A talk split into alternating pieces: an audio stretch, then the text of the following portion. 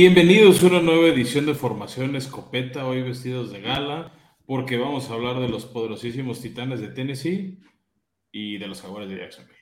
Eh, equipos queridos y, apoyados por aquí los dos co-hosts de, este podcast. Y hoy tenemos un invitado especial directo de la Titans Family México, a Luigi Pinole. Bienvenido, Luigi, a esta edición especial de Formación Escopeta.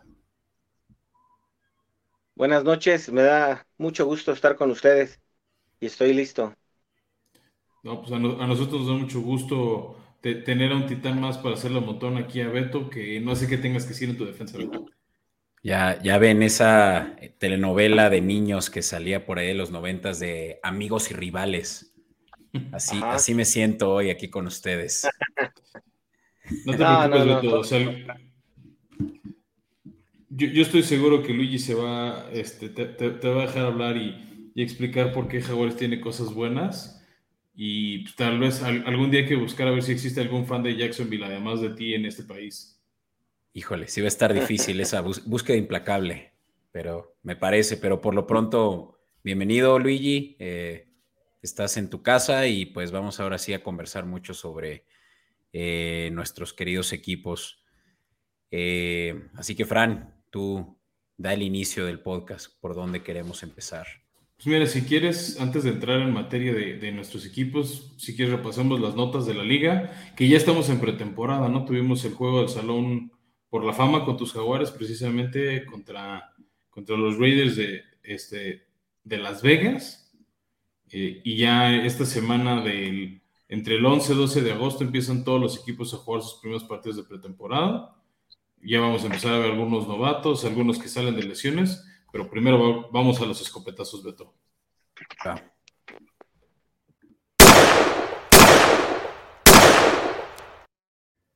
Y bueno, abrimos este tema con la, se confirmó hoy 9 de agosto la venta de los Broncos a, a un grupo familiar que se llama el Walton Penner, que compraron a este equipo por 4.65 mil millones de dólares a los herederos de Pat Bowlen. Pat Bowlen era, fue dueño de los Broncos desde el 84 hasta, bueno, hasta hoy. Eh, pero bueno, oficialmente Pat Bowlen murió en 2019 y se quedó como un fideicomiso ahí de sus herederos que estaba operando el equipo en lo que lograban venderlo. Entonces, pues entra un nuevo grupo de dueños este, con una cantidad este, absurda de dinero y vamos a ver esta nueva era de de, los Broncos.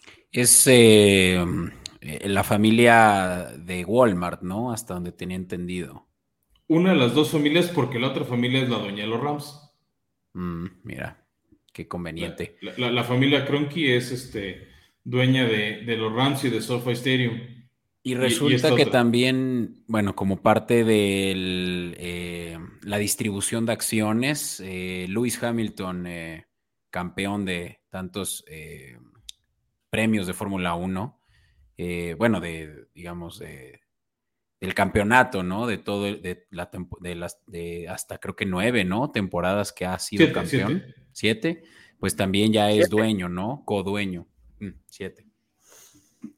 Y, este, y esto también le da pues a los Broncos pues justamente como que un, pues un eh, buffer de, gente que pues seguramente también se va a estar interesada ahora en voltear a ver a la NFL, aquellos fanáticos de los eh, del autotransporte, ¿no? Y va a estar interesante ver eh, pues cómo funciona esto ahora con los Broncos. Creo, creo que es muy interesante pues que este tipo de, dueños entren a, la, NFL porque le dan cierto prestigio a, la liga, le dan cierta importancia también, pues tienes que ser este putrimillonario para poder, para, poder ser dueño de un equipo de NFL, ¿no? O sea, 4 mil millones de dólares, sí es un grupo, o sea, es, Lewis Hamilton es minoritario, pero en temas de marketing y eso les va a ayudar, tipo como Miami le hace con Gloria Estefan o, o J-Lo, ¿no? Y es la franquicia más cara eh, a la venta, ¿no? Hasta este punto en la historia. Creo que antes había sido por ahí las Panteras, creo que es la que habían vendido más cara. Eh, y, no sé si por ahí también otra de otra liga de otro deporte, pero, pero sí creo que los Broncos ya rompieron ese récord. Sí, entiendo que sí, nada más hay como dato justo de, temas de Denver. Sam Kroenke, el dueño de los Rams, es dueño también de los Nuggets este, de Denver y, del Colorado Avalanche, que hay algunas cosas, lo representa su esposa, que es Ann Walton Kroenke, ¿no? Que es este también dueña del cofundador de, Walmart. Entonces ahí es como esa relación chistosa que va a haber entre Broncos y, Rams, a ver si nos enfrentan algún día en un Super Bowl. Esperemos no, porque no queremos a los Broncos, queremos a Titanes o ya perdí a Jaguares. Este, pero pues sí, podría verse ese duelo familiar de, gente muy rica. Vale. Oye, pues eh, moviéndonos y eh, pues esta es una, triste noticia, pero el eh, tackle izquierdo de los, de los Jets de Nueva York, eh, el día de hoy, incluso mientras el día de hoy que grabamos, salió la noticia de que se lesionó, tuvo una lesión en la rodilla y esto lo va a sacar por el resto del año. Se llama el Mike Beckton y, es pues ya no, no, no la primera lesión que tiene y pues ya es un jugador que creo que en su tercer año que tiene además poco en la liga, realmente solo ha podido jugar uno completo. Entonces, pues una gran baja para la línea ofensiva de, de ¿cómo se llama? De su coreback Zach Wilson, que pues tiene un gran reto y ahora más eh, con este hombre eh, fuera, ¿no? Sí, es un golpe severo para, para, los Jets. Ahora, ¿quién va a proteger a, a Sam Wilson de tanta MILF que lo persigue? Este... Ya se va a parecer a su línea ofensiva, la de los Titanes. Ahora sí está vulnerable. Híjole, ahorita ya entramos en materia de esa línea. Este. Que la gran diferencia, al menos contra los Jets, es que nosotros sí tenemos un buen corredor. A, pesar de lo que digan de la línea, tenemos un buen corredor. Sí. Y por ahí creo que te, tenemos un poco freeze en video, pero tú supongo que por lo menos sí en audio te puede que, nos escuches y escuches bien. Te escuchamos bien. Ahí.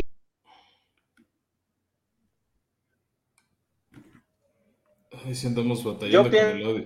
Dale, dale, Luis. Línea ah. Sí, este, este, yo que me voy a mover a un lugar Definitivamente la gente siempre critica, pero pues no es fácil. No es fácil, este, sí, ahí está mejor, ¿no? No es fácil tener a un corredor de dos mil yardas y tener realmente la continuidad, porque los titanes siempre han estado corriendo, ¿no? Yo, yo considero que van a seguir haciéndolo y la verdad es que el equipo es mucho más estable corriendo y después el play action, pero no sé, o sea, no, no, no creo que sea una debilidad la línea ofensiva de los Titanes, todo lo contrario. Ahí está, ahí está Beto. No, fui yo, para que lo no. Sí, ah, sí, sí, sí. Sí, ahí está el comentario de Luis. Este, y mira, si quieres ahorita ya, porque ya empezamos a, dispararnos de uno al otro, nos pasamos a aguantar. Los otros dos copetazos, uno es este de un contrato, de una extensión de contrato a Justin Tucker, el pateador de Baltimore, considerado el mejor de todos los tiempos, que lo extendieron por cuatro años más y le dieron 24 millones de dólares si cumple todo el contrato, 17 y medio este, garantizados, un lanal convirtiéndolo también en el pateador mejor pagado de la liga, y por el tipo de jugadas, goles de campo, sesenta y tantas yardas que hace, pues creo que es merecido. Sí, claro, y que mm, no sé por qué todavía lo ponen en duda aquellos que dicen que puede que esto sea lo que ya asegura que tenga ya eh, tras su retiro asegurado el first ballot, como le llaman, el ser seleccionado al Salón de la Fama en su primer año como elegible, pero pues creo que eso es un hecho, ¿no, Fran? Pero el que le den una extensión de contrato y que se vuelva el eh, pateador mejor pagado de la liga, pues creo que sí es por lo menos ya una... Eh, eh, nos, asegura esa, esa potencial nominación ¿no? al Salón de la Fama una vez que se retire. Yo creo que se ve el Salón de la Fama por las jugadas que ha hecho este, en la liga, o sea, los partidos que él ha definido por sus aciertos. Y creo que más bien el contrato es merecido porque ¿cuántos jugadores no ha habido en la NFL que son el mejor pagado en su momento, en su posición, y no trascienden? Y yo creo que también un tema interesante es, realmente es que Justin Tucker está ganando lo mismo que un receptor medianón. Por ahí estaba escuchando que lo compararon eh, un contrato similar al que tiene Paxton Barrios, el sí, Paxton Barrios creo que se llama, eh, receptor de los Jets, eh, regresando a los Jets, o, u otros, ¿no? Jugadores, digamos, titulares, pero probablemente el tercero en su posición. Y pues realmente que no se compara, ¿no? Estamos hablando de que Justin Tucker en particular, pues ha, eh, les ha ganado juegos a los Ravens y, puede que el valor de los pateadores a este punto incluso esté subvaluado, ¿no? Creo que es por la cantidad de veces que entra un pateador a un partido. O sea, estoy de acuerdo que te definen un campeonato. Aquí, por, ya sacando traumas con Luigi, yo me acuerdo alguna serie precisamente contra Baltimore donde Al del Greco falló y falló feo a principios de este siglo. Y dices, pues sí, si tienes un pateador mejor, ¿cómo nos iría? También Peyton Manning te puede decir eso de años de Mike Vanderjack, ¿no? pero creo que también de ahí a pagarle como un receptor top para los, o sea, sí es un momento clave, pero son pocas veces los momentos que necesitas a tu pateador. Entonces creo que ahí es donde evalúas qué tipo de contrato le das, ¿no? Y que no sé si, no, eh, puede que no estuve al pendiente cuando lo mencionaste, si es que lo hiciste, Fran, pero fue una extensión de cuatro años por 24 millones 17 garantizados. Sí, sí, sí, sí, pero si quieres ya vamos cerrando temas de escapetazos. El último te va a dar gusto, Beto. Lo dijimos al inicio, fue el, salón de el juego del Salón de la Fama y la inducción. Y quiero destacar a tres personas que entraron. La primera es el coach Dick Vermeil, que fuera campeón con los Rams, presente en el Super Bowl contra Titanes. El que tuvo ese voto de confianza a Kurt Warner, que también tuvo años interesantes este, en otros equipos. Pero bueno, creo que el logro más relevante fue, fue ese anillo de campeonato. Creo que se vuelve el séptimo Ram en estar en el Salón de la Fama, sexto, séptimo. Creo que sí. Ahí en Escopeta Podcast, si no nos pueden corregir.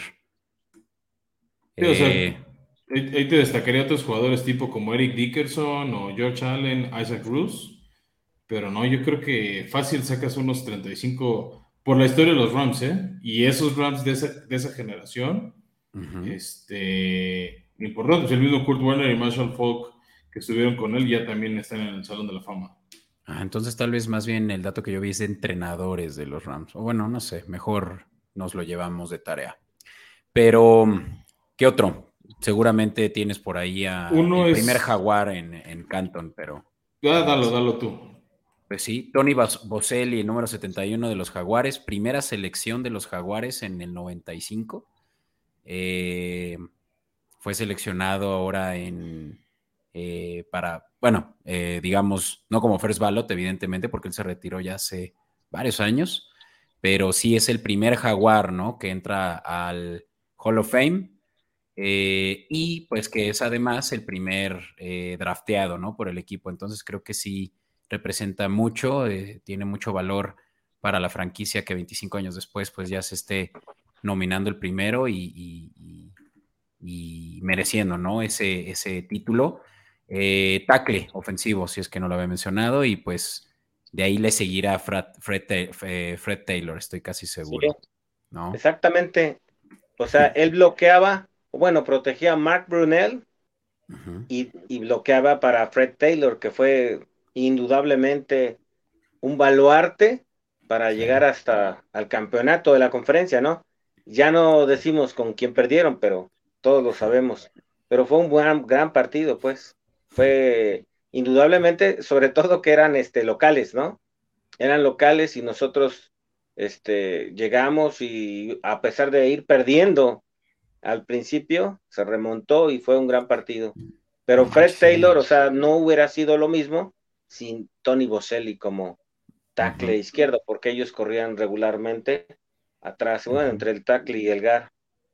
Sí, no, exactamente. Y fue pues justo con, eh, cuando la liga se expandió y pues que los jaguares en su primer año llegaron hasta ahí, pues claro que se ameritaba ya eso para Tony Boselli. Pero bueno, ese es uno, eh, uno más de esos tres. No sé cuál otro, Fran, querías destacar de. El, otro, Beto, es uno de los campeones, bueno, tricampeones con los Pats, Richard Seymour, de esa defensiva de Bill Belichick, que llevó en hombros a Tom Brady a, este, a, sus primeros tres Super Bowls.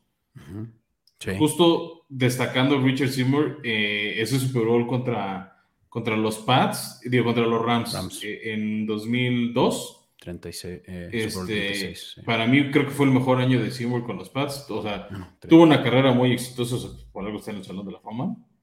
Este, pero yo me acuerdo mucho de él en esa defensiva, ese primer año este, contra los Pats. También estuvo un buen rato con los Raiders.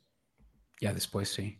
Y cabe recalcar también que fue la primera selección de Bill Belichick en el 2001. Richard No, mira, no, no sabía que decía la primera de Bill Belichick, este, pero vamos, es un, fue un cuatro formidable, casi 60 capturas en su carrera, entonces, este, pues creo que merecido. Sí, cómo no. Em, y bueno, o sea, no fue el único que entró al Salón de la Fama, pero bueno, estos son los tres nombres que queríamos destacar. Si quieres, Beto, pues ya pasamos a la cobertura y a hablar duro y tupido de jaguares y titanes. Vale. Dale. In tight coverage. Y pues en esta cobertura vamos a arrancar hablando de lo menos importante a lo más importante. vamos a hablar primero de los jaguares. Nada, no es cierto, no es cierto. Tenía que decirlo, tenía que tirar carrilla. Pues mira, ya ves que, ya ves que, y esto es lo que yo he podido interpretar, Luigi, tú me ayudarás a verificarlo, que realmente es que los jaguares son como el hermano pequeño de los titanes, pero ese hermano que al rato ya va a estar bien grandote y lo vamos, lo van a respetar como, como, como lo que se merece, ¿no? Pero pues definitivamente no es ese con el que tienen carrilla, puede similar a como los Colts, ¿no? Como lo platicábamos eh, fuera del aire, y que, pues sí, son, son el el hermano pequeño, ¿no? De la división sur de la, de la americana. Pues yo pienso que no hay este, equipos pequeños. Esa es una frase muy trillada, pero es que en realidad yo sé que van a ser muy contundentes en muchos aspectos, van a ser balanceados. Este, hablamos de Doc Peterson, ya va a ser su segundo año, ya con el equipo, y indudablemente ellos ya tienen una base, ellos ya tienen una forma de, jugar y sobre todo que la defensiva se está renovando. O sea, la defensiva eh, le va a dar precisamente sustos a los tres divisionales y a los demás equipos. Yo sinceramente creo que van a ganar por lo menos ocho partidos, por lo menos. Este, la gente y los expertos dicen que cuatro o seis. Yo pienso que ocho mínimo. Que te escuchen los dioses de, la NFL, del, fútbol Ahorita, ahorita, si quieres, Beto, nos das cómo está la línea de altas, bajas de en, cuanto a juegos ganados de, tus jaguares, pero si quieres vamos hablando de quiénes llegaron a esta ofensiva, de hecho los que nos acompañan en YouTube, además de, ver este, los bellos rostros míos y de Beto y el de Luigi que nos, que nos acompaña, también pueden ver esta lámina que hemos compartido en nuestras redes sociales de Escopeta Podcast. Pues pueden ver que hay un tridente importante de Jaguares que ya estaba desde el año pasado, con Trevor Lawrence, con James Robinson, este buen corredor que vale la pena para su draft, y este año ya por fin se incorpora Travis Etienne, que el año pasado también fue pick de primera ronda, pero se lesionó en los campos de entrenamientos, como por estas alturas del año, y no ha podido debutar este, a nivel profesional. Se espera mucho de él, pero llegaron piezas importantes, Beto. La primera que pues así tal cual hay que decirlo, desmadró el mercado de receptores. Christian Kirk, el ex eh, cardenal de Arizona, que llega a Jacksonville, este, llegó a Jacksonville con un contrato de 70, poquito más de 70 millones de dólares en cuatro años y a partir de ahí se dio que si el de Jay Brown, Divo Samuel, este, Tariq Hill, etcétera, etcétera. Pero primero fue él ganando aproximadamente 18 millones por año. Sí, pues justo ya eh, en redes sociales, ¿no? Se acabaron a los jaguares porque pues no tantearon bien el mercado, le ofrecieron más de lo que debieron y eso causó que contratos posteriores como el de Davante Adams, Tariq Hill y otros, pues tuvieran que ya rebasar incluso lo de él, ¿no? Que rebasa los 17 millones anuales. Em, pero yo creo que era pues realmente cuestión de, tiempo que eso pasara. Jaguares fue pues nada más el que tuvo la iniciativa. Y porque realmente es que yo creo que sí ven el potencial de, eh, Christian Kirk como eh, wide receiver one, ¿no? O sea, que se pueda poner a la altura de lo que no pudo en Cardenales, evidentemente, porque estaba al lado de, eh, de Nuke. De, Andrew Hopkins. Y que hasta por ahí AJ Green, ¿no? Le estuvo pelando las papas a, a, Murray, ¿no? la temporada pasada. Entonces, pareciera que hacías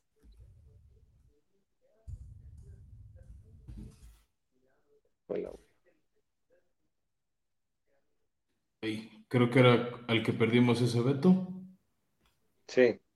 Pero bueno, ahorita recuperamos la, señal de veto, pero bueno, sí, este Christian Kirk, pues a ver cómo le va después de esa etapa con, con, con Arizona, donde rindió buenas cuentas como receptor 2 y 3, pero bueno, no fue lo único que llegó, también llegó este Say Jones como receptor abierto, llegó que también ven en pantalla el ala cerrada Evan Ingram, que estuvo muchos años consistentes con los Giants, no era pues, ni top 5, pero un jugador consistente, también este, con, buenos números, buenas cuentas. ¿Sabes qué es lo que va a poder ofrecerse Jones? Y bueno, creo que ya me restablecí. Sí, ya, ya te eh, Es muy bueno para el locker room. Eh, se hablaba mucho de que los Raiders lo querían mucho por ser muy entusiasta y buen compañero. Así que si va a servir por lo menos también para cachar pases, eh, creo que realmente lo que va a complementar es a, que haya pues pues un buen locker room, ¿no? Como quien dice que también es muy importante que, pues haya buena química entre los jugadores. Y sin duda eso es importante, a ver cómo se incorpora él. También quiero destacar, Beto, pues que le dieron la etiqueta franquicia y, firmó su extensión el tackle ofensivo Cam Robinson, que es muy importante para proteger este, a tu coreback. También llegó el guardia Brandon Sheriff. Y del lado defensivo, antes de entrar al draft, pues llega este Arden Kay. Por cierto, Brandon Sheriff, el mejor, el guardia mejor pagado de la liga ya en este momento, ¿no? Que ya incluso mejor que lo que había hecho en, su línea sin sí. No vi el contrato de. Sí. según yo sí ya es el mejor pagado. No, te creo.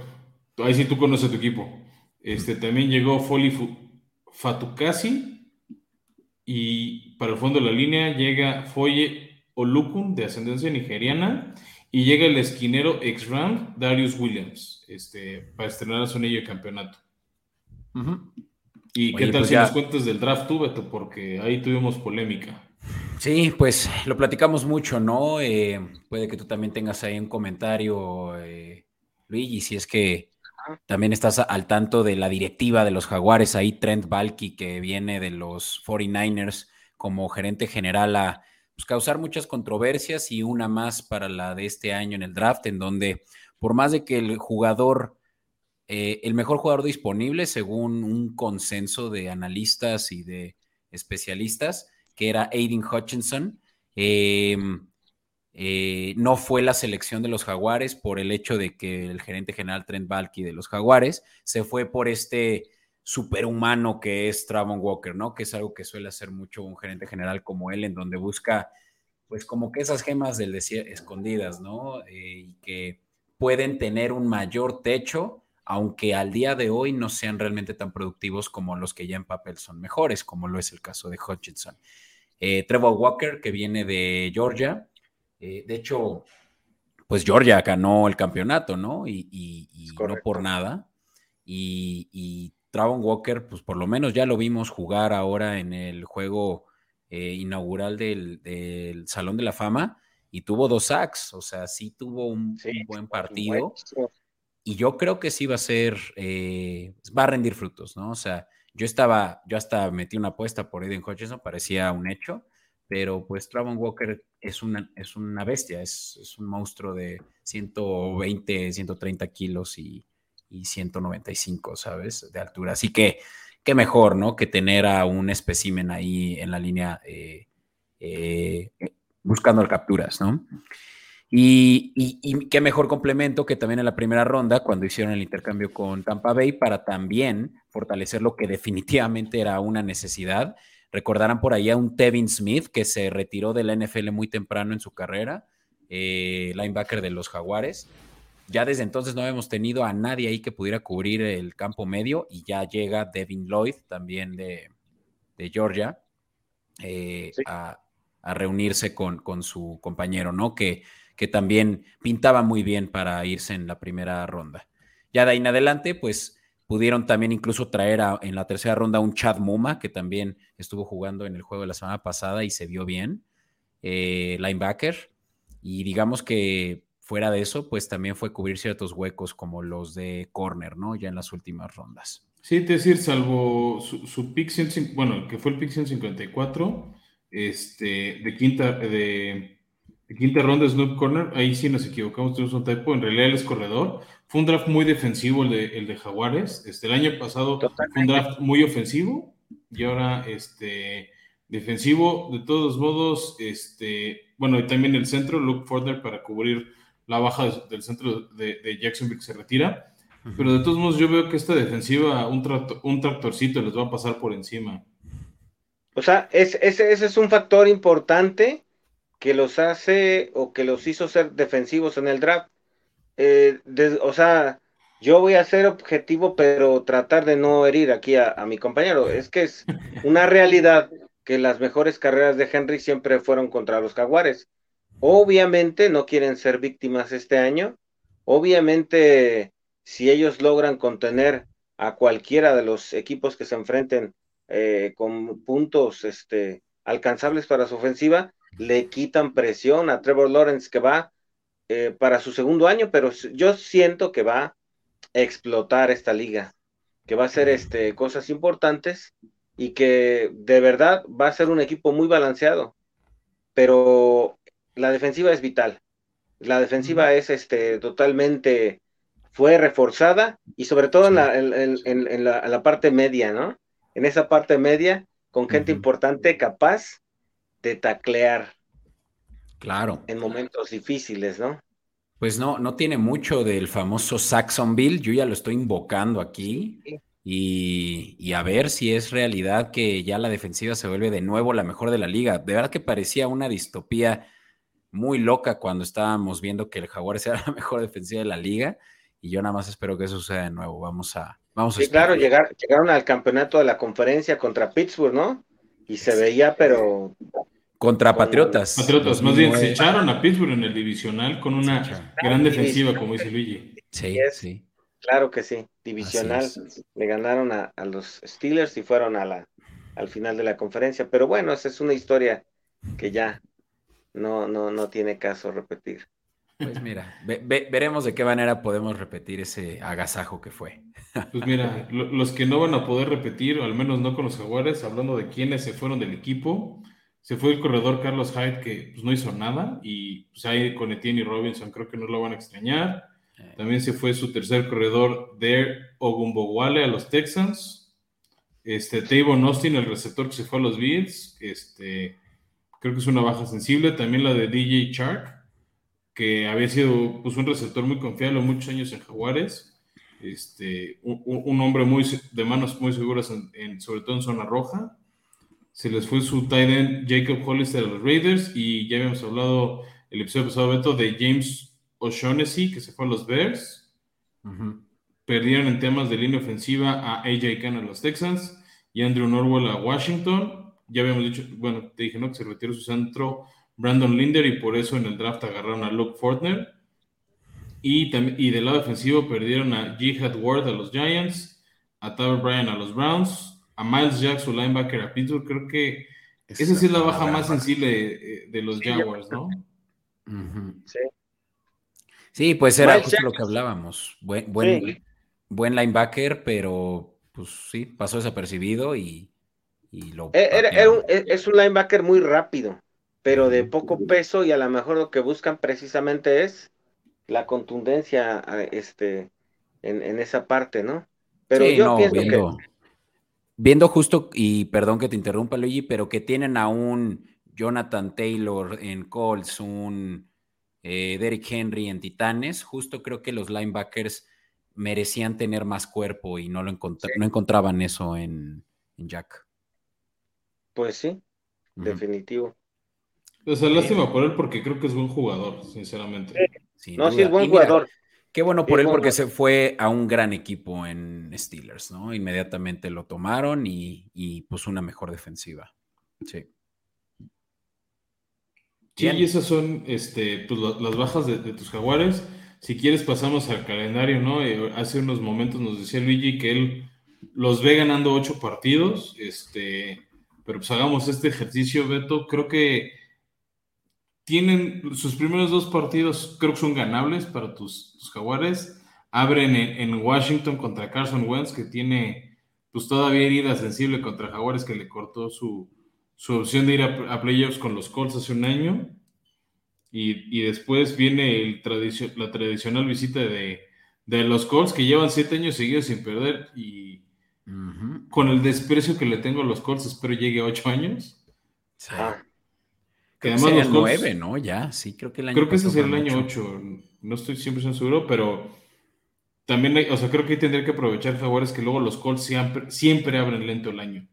Sí, sí, yo creo que es el momento en que necesitan y el que no hemos tenido en, yo diría que ya tres años, o sea, tres años seguidos, ganamos el primero y de ahí perdemos consecutivamente ya los siguientes. Eh, ese 2-0 no lo conoce jugadores ya desde hace mucho tiempo y creo que es lo que necesita Trevor Lawrence para ganar confianza. Sí. Y pueden hacerlo. Creo que pueden hacerlo porque después, semana 3, 4, se les viene complicado. Una, dos visitas difíciles, una en Los Ángeles contra los Chargers. Ahí duelo de corebacks novatos con potencial entre Lawrence contra Justin Herbert. Y luego una visita complicada en Filadelfia contra AJ Brown, el ex titán que varias veces los vacunó este, vistiendo, vistiendo el, Powder Blue. Ahora vamos a ver cómo con Filadelfia. Creo que es una visita ruda. Después creo que tienen uno ganable contra los Texans. Luego otra visita difícil en Indianapolis. A ver si ahí sí nos empareja la cuenta divisional con ellos. Después creo que uno ganable contra Gigantes. Difícil contra los Broncos y más aunque es, es, local Jacksonville. Raiders en casa otra vez. Este. Y de ahí, ganable. Luego contra los Chiefs. Ah, no. Chiefs, semana 10. Chiefs. Y luego descansan. Luego creo que tenemos un typo beta porque no juegan dos veces contra los Raiders. Sí, esto también es un typo que eh, ahorita te digo cómo, cómo está ese juego. Sí, ahorita en lo que revisamos ese, luego semana 13 ganable contra los Lions. La semana 12 es contra Ravens. Ah, Ravens. No, ese sí va a estar muy complicado, ¿eh? Difícil. Sí. siendo difícil contra los Ravens y más, aunque sean locales. Después creo que sí le pueden ganar a los, Leones. Después visita Rude en Tennessee, porque ahí ya también semana 14 el factor clima, a ver qué tanto les pega. Porque Ese es el primero, ¿no? De los Es el primero apenas en el año, este, pero no sé si ya es diciembre o es de las últimas de noviembre. Mm, pero el factor clima puede jugar un poco en contra de Jacksonville. ¿no? Este... Sí, es eh, la primera de diciembre. Ya, ahí no sé si les toque nieve, pero sí aire muy frío, o sea, sí temperatura cercana a los 0 grados allá en Nashville. Después reciben a los vaqueros, otra, otro juego complicadón este, que, yo veo a tus jaguares. Después, uno muy ganable contra los Jets. Y ese además es Thursday night. En jueves por la noche, Trevor Lawrence contra Zach Wilson. Pick 1 y 2 del draft este, pasado. De ahí otro, creo que ganable contra, contra los Tejanos. Y, luego otra, otra posible derrota contra Titanes para cerrar el año en casa. Y te voy a ser sincero, Beto, yo los veo cerrando el año 9-8. ¿En serio? No, pues. o sea, a ver, pues, te estamos viendo el calendario. O sea, juegos ganables contra Commanders, contra Tejanos, contra Gigantes. Sí, mira, yo, este, yo asumiendo, asumiendo que. Asumiendo que ganamos uno contra Titanes y ganamos uno contra Colts, yo también conté nueve, pero obviamente es algo pues muy optimista pensando que ganaremos contra Giants, contra Commanders, contra Lions, contra eh, los dos de Tejanos.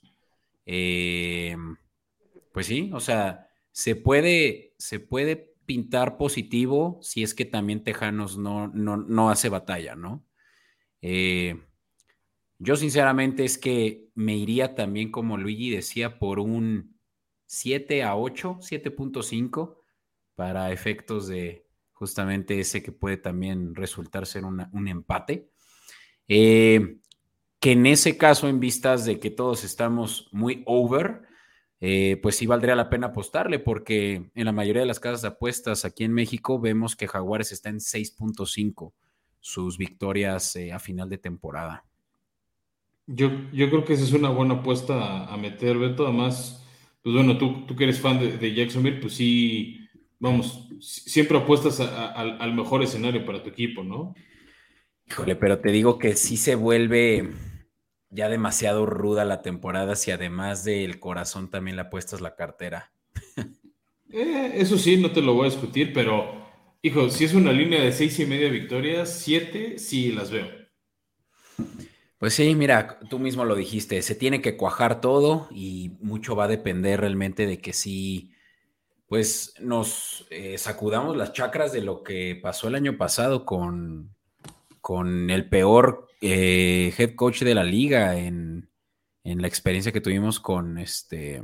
Sí, es que Urban Meyer. Urban Meyer, o sea, sí está cañón, o sea, viene el equipo realmente de un escenario muy oscuro.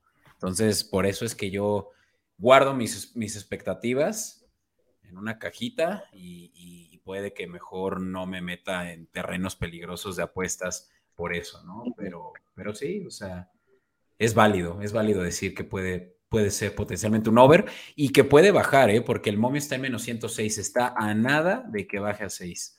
Así, incluso esperarse tantito sería lo recomendable. Ah, pues ahí está la, recomendación de nuestro jaguar de cabecera. Y con eso, Beto, pues pasamos a hablar de los titanes de Tennessee que vienen como bicampeones de la división. Este, después de muchos, muchos años de no ganar, de incluso haber sido estilo Jacksonville pick de primera, este, pick 1, pick 2 de, la NFL, ahí cuando por ejemplo agarraron a Mariota, cuando le cambiaron el pick para que los Rams agarraran a Jared Goff hace no tanto tiempo. Llegó Mike Gravel, ha reconstruido, viene de ganar como mejor coach del año en la NFL. Este, después de todas las lesiones que tuvo el año pasado Tennessee, y aún así Mike Gravel con su equipo de entrenadores los llevó a ser el, la primera siembra de, la, de una competida americana ya después, este, Ryan Tannehill, pues sí tuvo, creo que el peor partido de su carrera como titán en, playoffs contra los Bengals, que opacó la defensiva que vemos en pantalla, que logró nueve capturas en un partido de playoffs. O sea, sí, un, récord desperdiciado que queda nada más ahí como, como anécdota. Este, ¿Cuántas intercepciones tuvo? Es que sí, fue un muy mal juego para Tannehill. Sí. Tres. Obviamente la que sepultó el equipo fue la del final del partido, pero también primer, primer pase del juego y es una intercepción de Tannehill, como que te dio un poco el tenor y creo que se metió mucho en la cabeza de, Ryan en, lo que iba a ser el resto del partido. Pero mira, Beto, hoy te va, este, antes de hablar del draft, ¿quiénes llegaron a este equipo de Tennessee para jugar con estos seis defensivos? Este, bueno, retuvieron a Dontrell Hilliard, que fue ese corredor que llegó a cubrir parte de la baja de Derek Henry, este, lo retuvieron. Llegó Robert Woods, este campeón de los Rams, este, ahorita internamente en, en, Nashville, en los círculos, eh, le dicen Robert Trees, este, que se había lastimado su, ligamento cruzado anterior y, se perdió la segunda mitad del 2021 y se convierte, llega a ser el receptor número uno del equipo y se hablan cosas buenas de él en los campos de entrenamiento. También este, llegó el tight end Austin Hooper, que estuvo muchos años en Atlanta y estuvo el año pasado en Cleveland, a ver qué tal. Retuvieron a su centro Ben Jones, que creo que eso es algo muy importante para la línea ofensiva. Realmente. E-, ese, ese, líder, ¿no? Creo, que es importante. Y tú hace rato hablabas mal de la línea Beto, también llegó Yamarco Jones. Eh, creo que va a ser una, una, pieza importante para cubrir también algunas bajas de las que ya te hablaré con más calma, pero es importante la, o, yo veo como muy importante la llegada de, este, de Yamarco. Del lado defensivo extendieron a Harold Landry, que vemos aquí en pantalla, con un contrato de por 87 millones y medio, si cumple todo, 52 y medio garantizados por cuatro años, que ahí también creo que es parte de por qué no se le pagó a AJ Brown por el contrato que le dieron a, Harold Landry, para mí una de las piezas más importantes de, de esta defensiva. Y el otro contrato fuerte que se viene, acuérdate de mí, Beto, te lo digo desde ahorita, Jeffrey Simmons. Ya eh, entra su cuarto año y yo sé que le van a pagar. Claro, un, baluarte aquí, un baluarte de la defensiva son los cuatro frontales. Pero esos cuatro frontales este año van a tener a dos, eh, dos exteriores que van a hacer una rotación muy, muy buena a Denayi, que está ahí en pantalla, que es el 92, y otro del que nadie habla, que seguramente tú sí sabes, que se, que se llama Rashad Weaver. Era novato, jugó una estupenda, este, eh, los partidos de pretemporada, una pretemporada estupenda, pero se eh, rompió el tobillo, ¿no? Se rompió el tobillo y se perdió toda la temporada.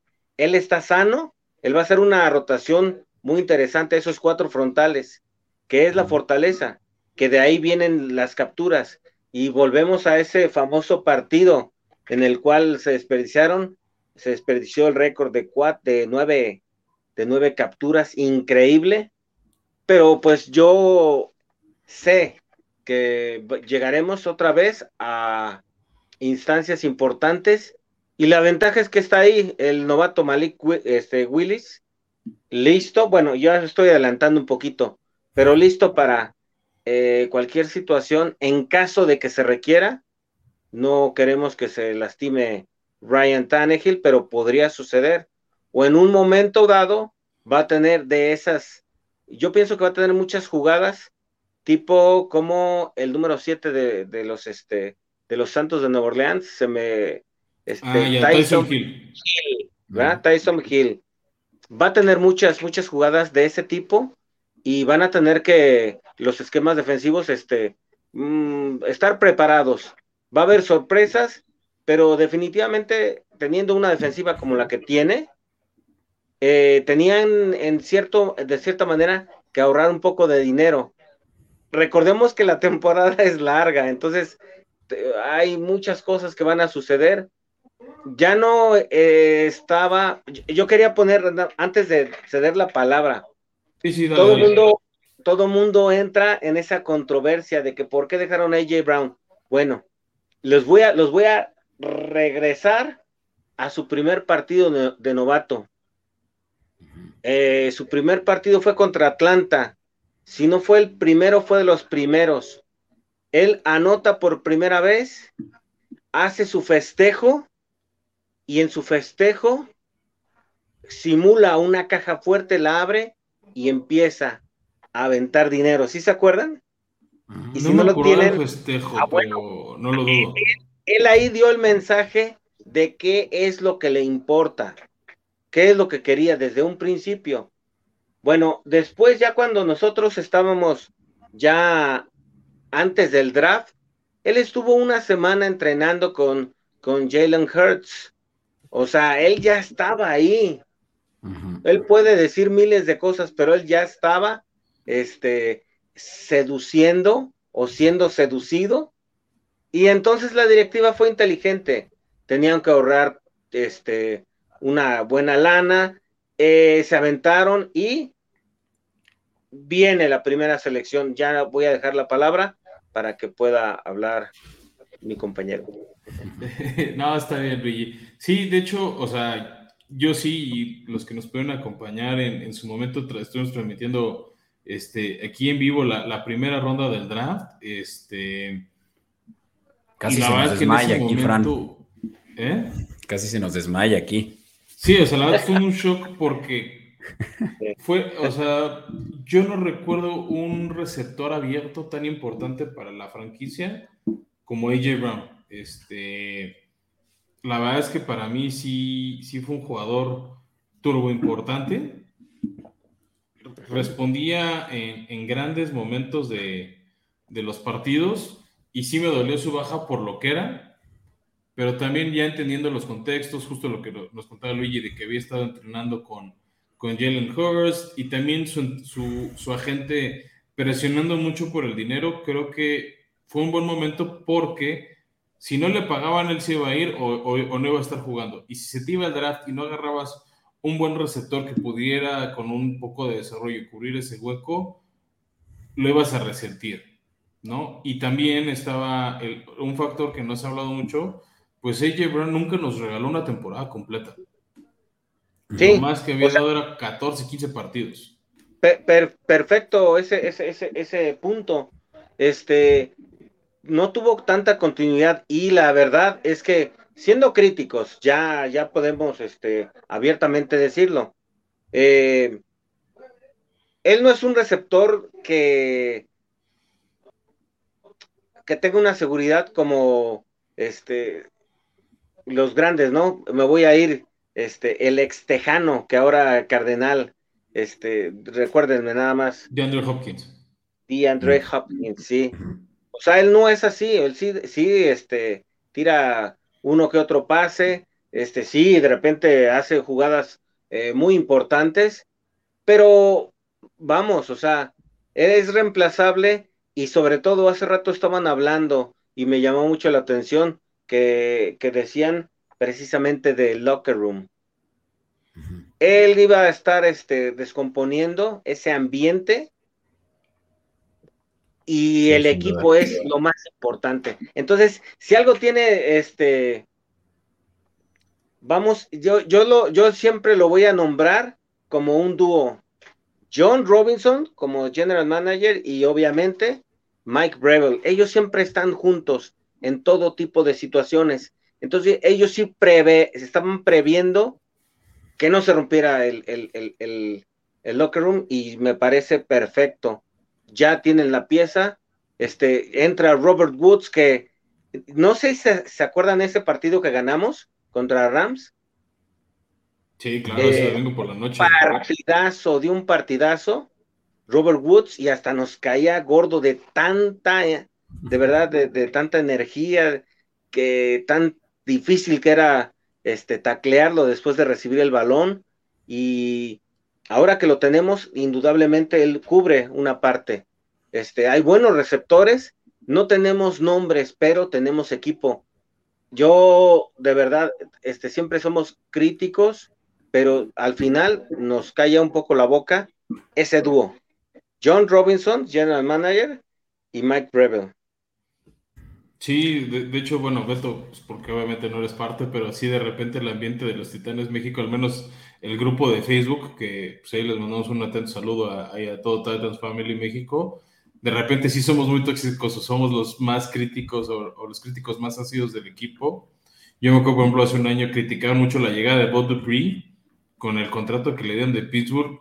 Tuvo varios partidos este, fuera por lesión pero híjole, cómo se notó su ausencia y ahorita que pues ya Luigi nos hablaba, ¿no? De este, de este hueco que deja J. Brown, hablábamos de lo que pasó en el draft, pues empezamos a hablar de quiénes llegaron y justo, ¿no? Le cambian ese pick de primera ronda y uno de tercera a Filadelfia y toman un receptor que tú mismo, Beto, lo decías, ¿no? Se comparaba a Trillon Burks de la Universidad de Arkansas con AJ Brown por ese tipo de, de receptor abierto físico que corre, este, que tal vez no corre su ruta de manera perfecta, pero pelea, pelea el balón en el aire, busca ganar esas yardas después de la recepción. Entonces, creo que si pulen un poco su talento, va a ser un gran receptor abierto.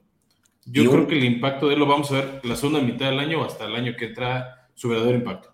Y un dato que creo que les va a gustar mucho porque estos son números de un receptor de élite de la liga es el que por recepción más o menos tiene un total de 16 yardas eh, recorridas y pues obviamente que esto va a mover mucho el balón si él logra tener la misma calidad de juego que en Arkansas.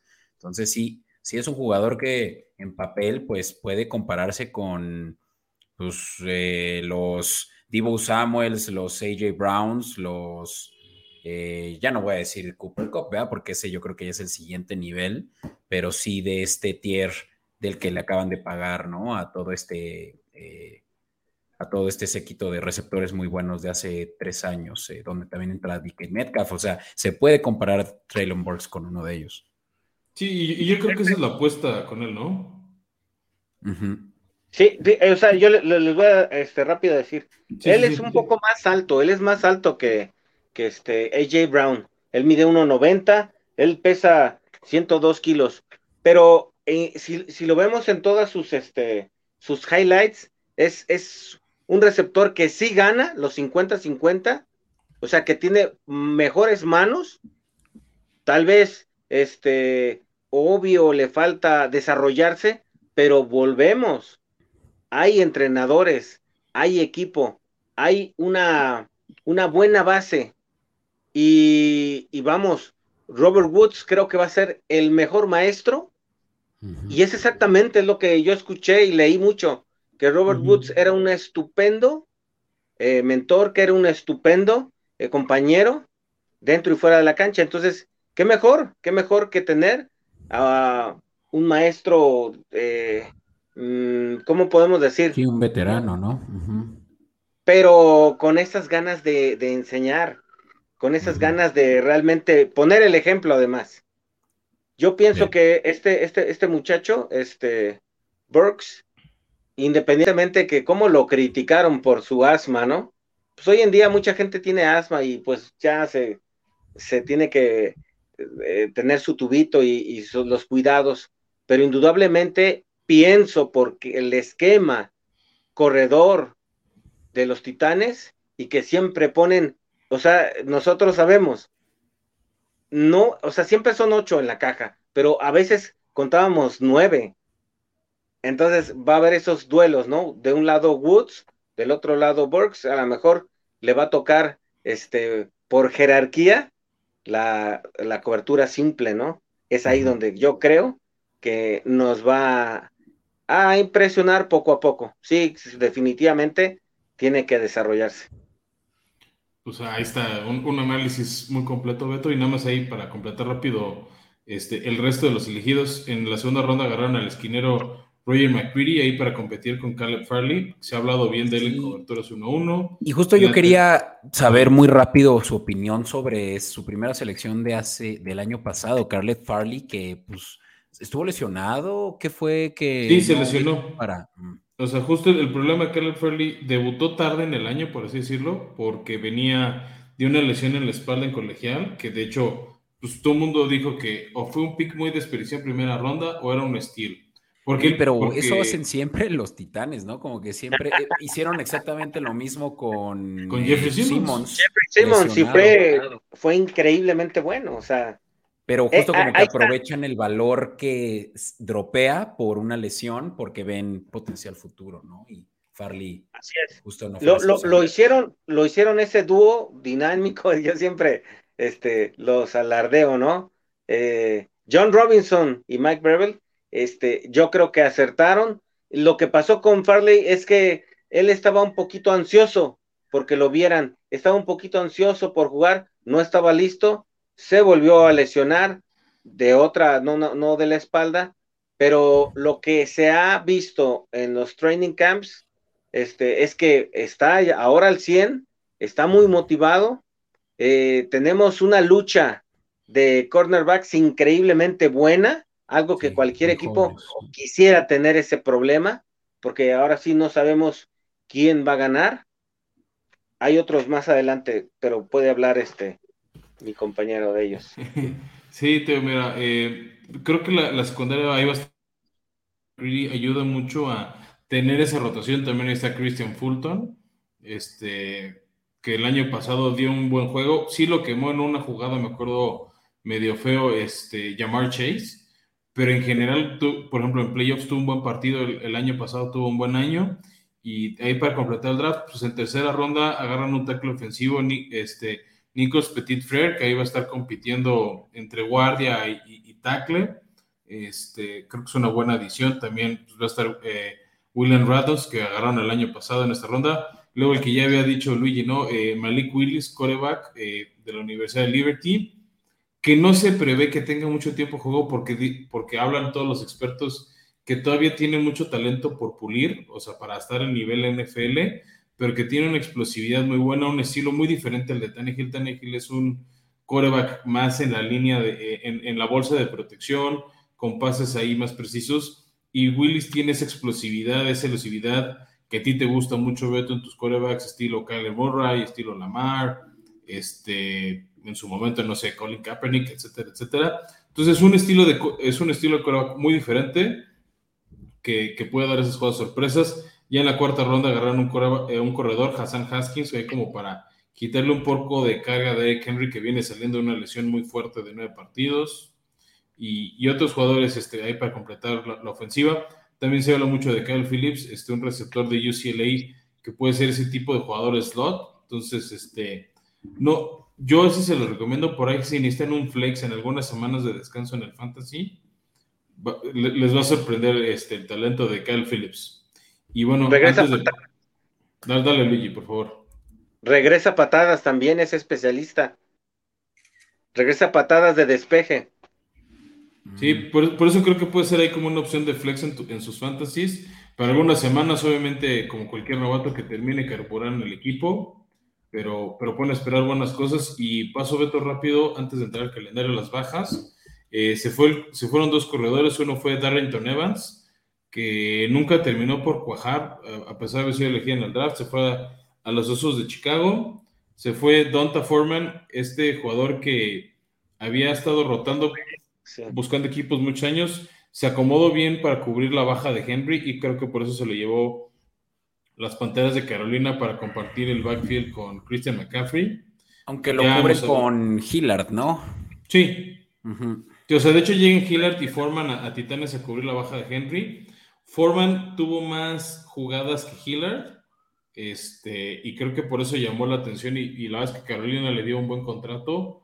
Creo que se lo ganó a pulso, yarda tras yarda, este, Foreman. Entonces, pues sí, a él le deseo mucho éxito en Carolina y se va a notar mucho su protagonismo cuando se lesione la semana 1 o 2 Christian McCaffrey.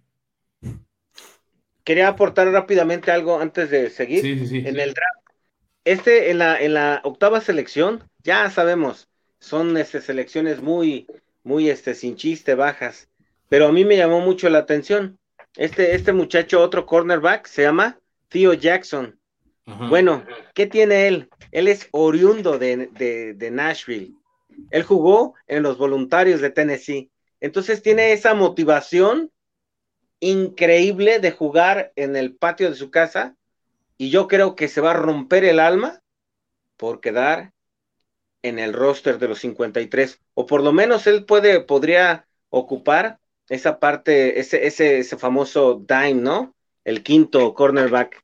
Él este, se caracteriza y él, y él tiene un, una estatura de 1,88, que no es muy común en los cornerbacks. Es un poquito más alto y él se caracteriza por poder cubrir a esos tight que hoy en día este, son armas increíblemente fuertes, sobre todo en la conferencia americana, ¿no? Ah, mira, no, no, sabía todo esto de Tío Jackson, bastante interesante.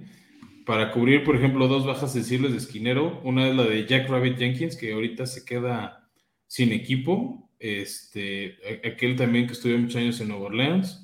También cubrir la baja que, por retiro de Buster Scrine, esquinero, que justo ahorita es un, es un retiro recientemente. Ahora en los campos de entrenamiento decidió este, dar por terminada su, carrera como profesional y se une también a las bajas, bueno, la de AJ Brown que ya hablamos mucho, Julio Jones Beto que habíamos hablado que se fue a Tampa, que tuvo un año súper gris con Titanes, se esperaba muchísimo de él y más con AJ Brown que era, que era su fan, este, muchísimas lesiones de Julio y pues a ver cómo le va en Tampa, pero presiento que no va, o sea, que va a tener buenos partidos, pero no va a ser constante, similar a su paso por Titanes.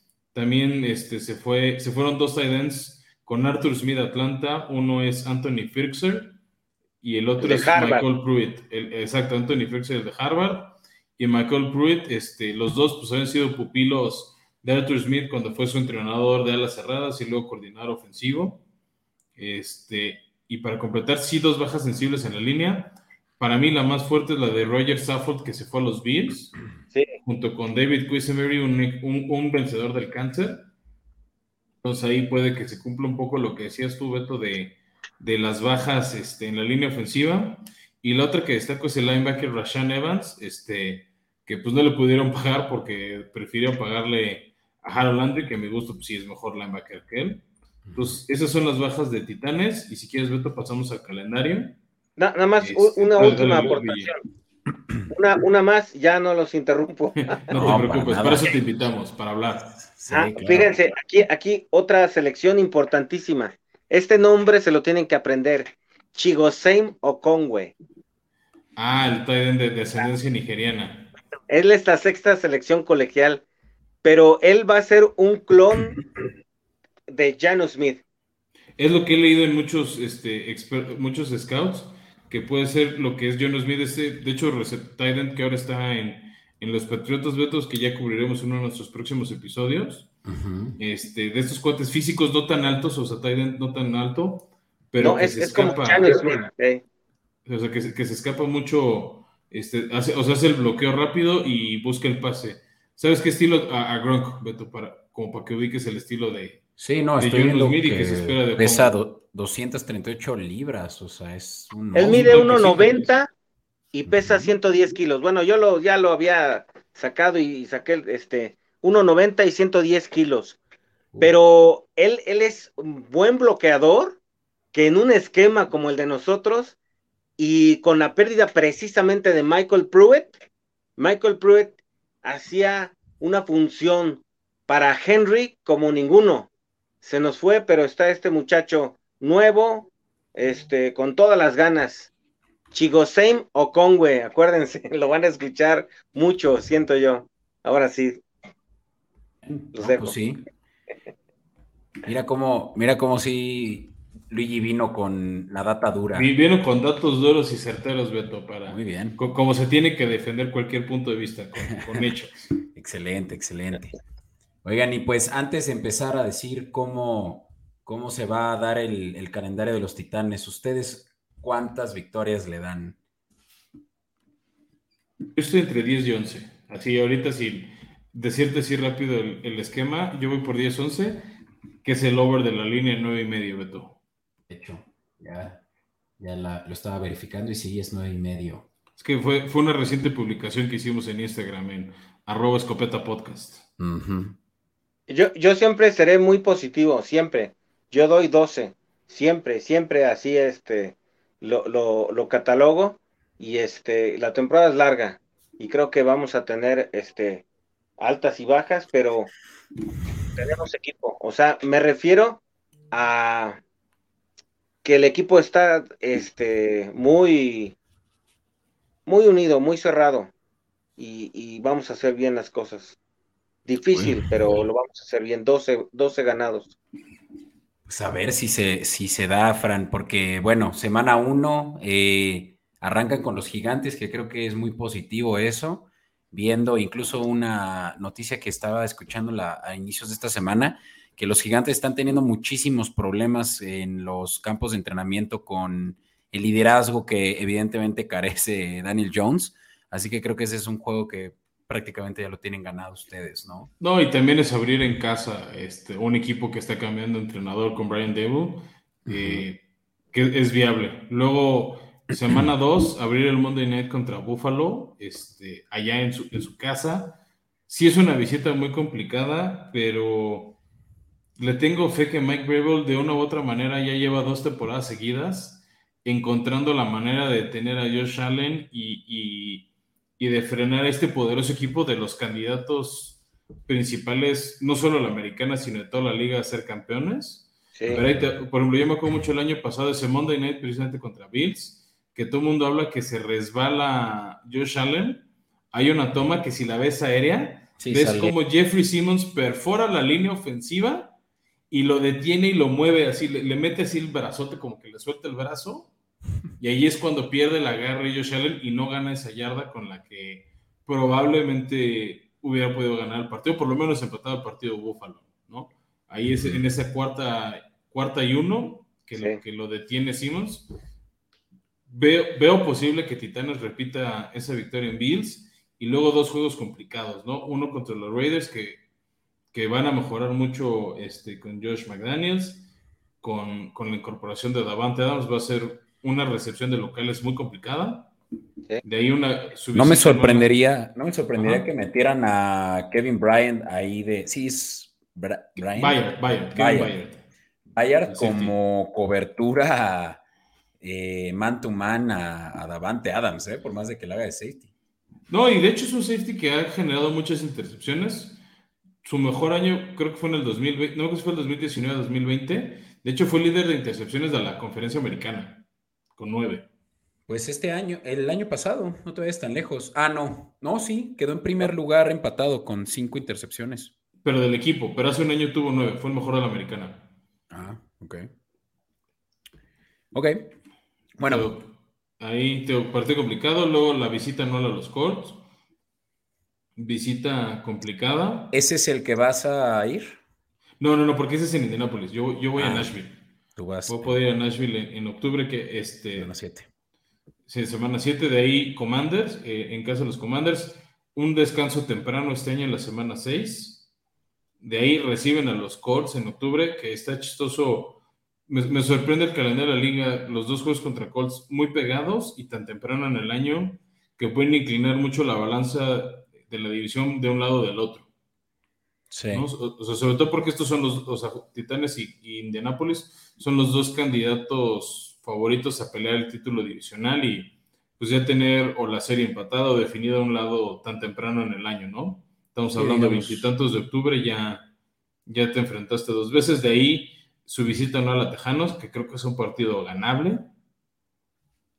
De ahí un Sunday night muy que pinta muy divertido contra los Chiefs, que los duelos contra Mahomes, al menos Titanes Mahomes han sido buenos. Les ganó una final de, conferencia y el año pasado prácticamente la defensiva de Titanes los blanqueó, los tuvo 27-0 al medio tiempo, creo que hasta el tercer cuarto y acabó como 27-3, ¿no? Y lo conmocionó a Mahomes.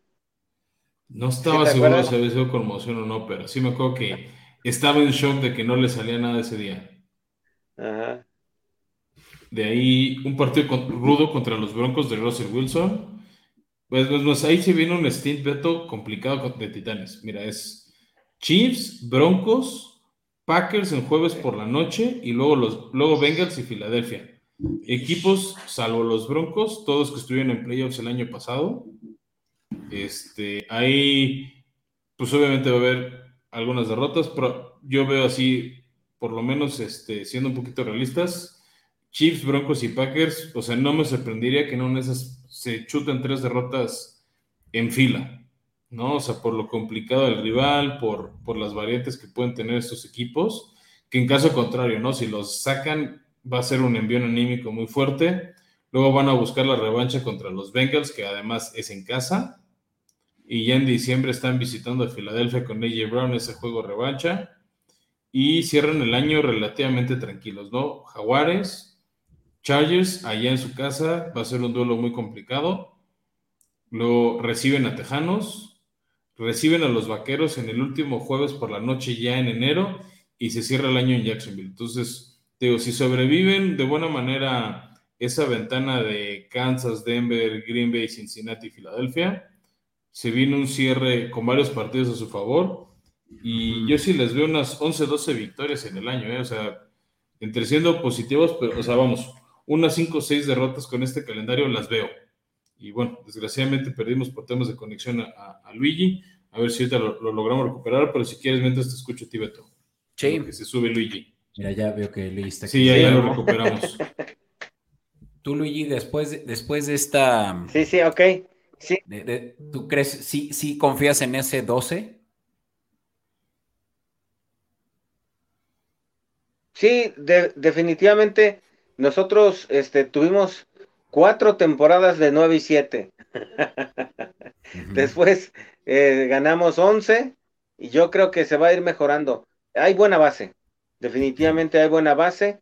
Este, van a, eh, en la pretemporada van a cuidar, no va a jugar una sola este, ves eh, Derek Henry, tenemos este, muchas piezas importantes, sobre todo la defensiva, van a estar sólidos.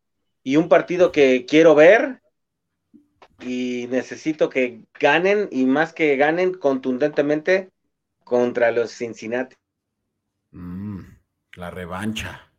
Es que sí dolió mucho esa derrota, Beto. Creo que todavía no terminamos de superar el trauma. al final fue la última vez que, que, vimos este equipo jugar. Pero a ver, Beto, tú dime desde un ángulo un poquito más neutral, ¿cómo ves el equipo? Pues mira, después, después de todas las flores que le echaron a los jaguares, me da pena decirlo, pero pues qué bueno que somos profesionales.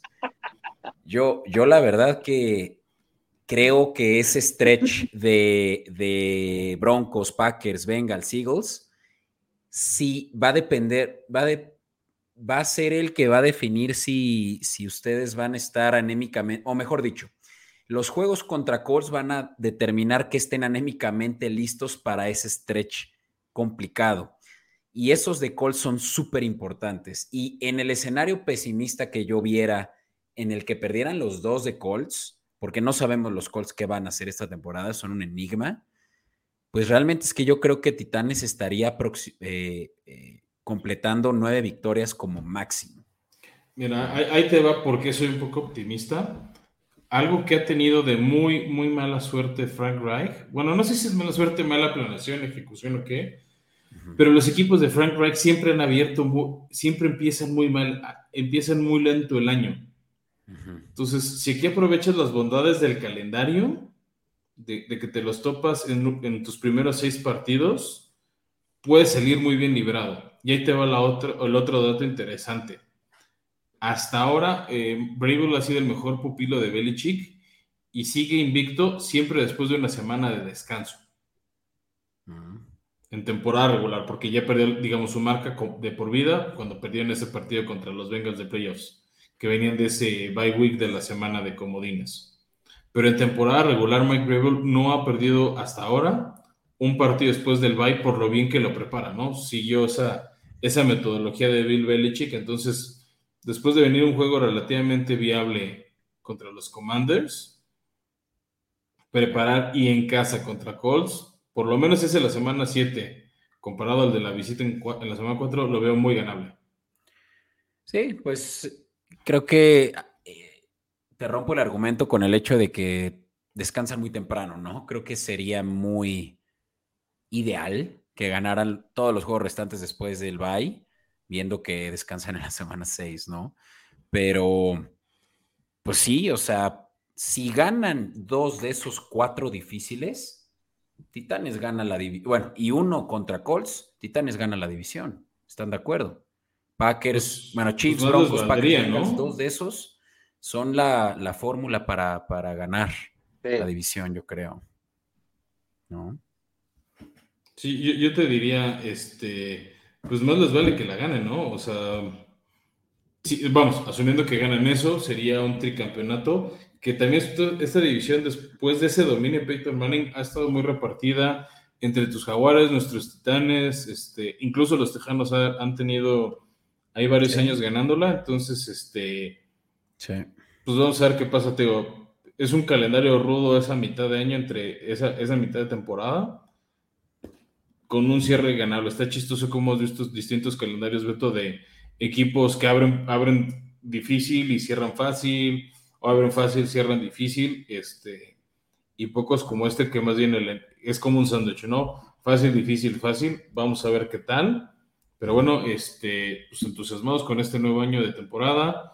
Ya, ya arranca la pretemporada, este, los partidos de pretemporada de todos los equipos.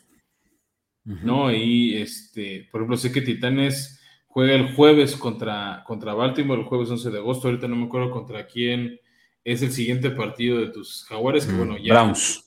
Contra Browns, ¿no? Este, que vienen de, ganar ese, de perder, perdón, ese primer juego contra los, los Raiders, que no dice gran cosa el ganar o perder en pretemporada, más bien es cómo juegan tus jugadores novatos, entonces, este...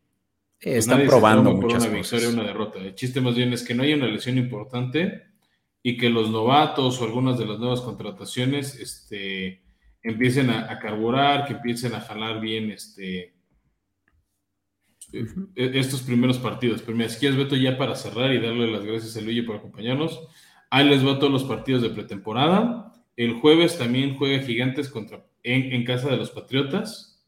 Este, ese, partido, tanto el de Titanes, son a las 6 de la tarde. Luego el viernes 12 de agosto, Atlanta en Detroit.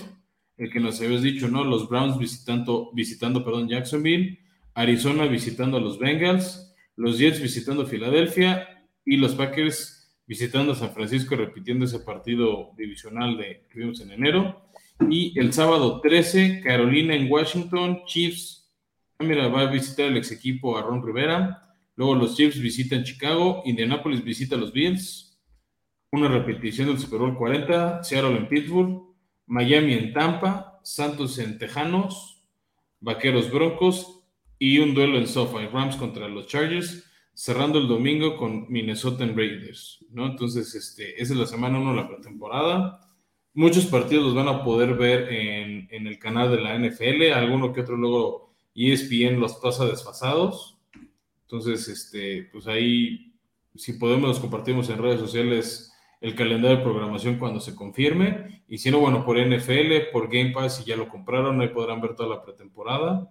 Este, los invito a que vean a sus equipos, que vean algunos de los talentos nuevos que están llegando a la liga porque justo debutan en pretemporada y disfrutemos porque ya está la NFL de vuelta a todo lo que da Beto. Excelente, sí. Suena interesante que ya hasta febrero no habrá eh, una semana sin NFL, así que pues creo que estamos ya del lado positivo del año. Sí, sin duda, ¿no? Este, nos entusiasma mucho, ¿no? Eh, que ya empezamos a ver de vuelta a nuestros equipos favoritos y antes de cerrar, pues te quiero dar las gracias, Luigi, por habernos acompañado. Qué gusto tener a, otro miembro de, este, de la fanática de los titanes aquí con nosotros. Este, pues bienvenido siempre que quieras acompañarnos. Formación Escopeta es tu casa si así lo deseas. Este, y también muchas gracias a todos los que nos acompañaron en este episodio de la AFC Sur. Y ya saben, si así como Luigi, pues quieren apuntarse para unirse a la conversación, en Escopeta Podcast nos pueden escribir, nos pueden mandar mensaje directo, lo pueden dejar publicado en el perfil, eh, ya saben, Twitter, Instagram. Eh, pues ahora sí que atrévanse. Ya viste, Luigi, que no es tan difícil. claro. Y nuevamente, muchas gracias, Luigi. Ha sido un gusto y pues gracias también a todos por escucharnos. Gracias a ustedes. Estuvo maravilloso. Definitivamente. No, nos, halagas, Luigi, y, este, y qué bueno que nos pudiste acompañar. Y bueno, gracias a todos. Nos vemos la próxima semana, que vamos a hablar de algunos equipos de la Nacional que nos faltan, así como vamos a empezar a ticiar nuestros rankings del Fantasy. Venga, ya es tiempo de Fantasy. Gracias a todos. Gracias, Luigi. Hasta la próxima. Nos vemos, Fran. Chao.